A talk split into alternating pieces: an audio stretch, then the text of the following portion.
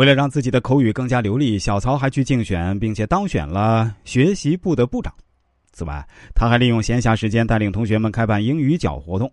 终于，功夫不负苦心人，小曹迎来了属于他人生的转机。这一年，学校创办了印度特色班。凭借着优秀的英文水平和良好的组织能力，小曹成为班上唯一的女生。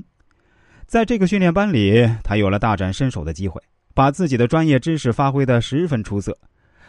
班上的外教多数来自印度，而且和外教交流最多、配合最默契的就是小曹，因此他备受青睐。当然，他也不负众望，力压众多本科生，成为那一批人中的佼佼者。二零零七年，在学校与 IBM 中国公司合作的人才实训基地上，小曹再次凭借着一口流利的英语和过硬的专业技能大放异彩，从一众本科生、研究生当中脱颖而出，通过了实训的笔试和面试。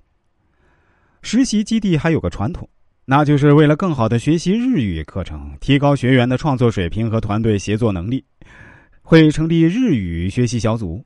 小曹率先参加，并成立了自己的学习小组。虽然是团队中唯一的女生，资历也是最浅的，但她依旧靠着自己的努力，成功并且熟练的掌握了日语。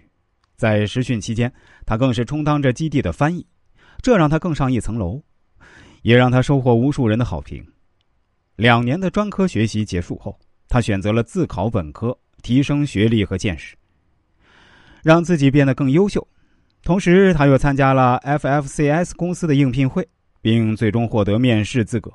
在等待结果时，他没有放弃其他机会，有先后向印度一家非常知名的公司投递简历，并获得面试机会。当他得知 IBM 公司发布的招聘信息时，小曹心动了。毕竟这家公司曾经集训过，他十分熟悉那里的办公，于是勇敢的决定搏一把。最后的结果就是三家跨国公司都向他伸来了橄榄枝。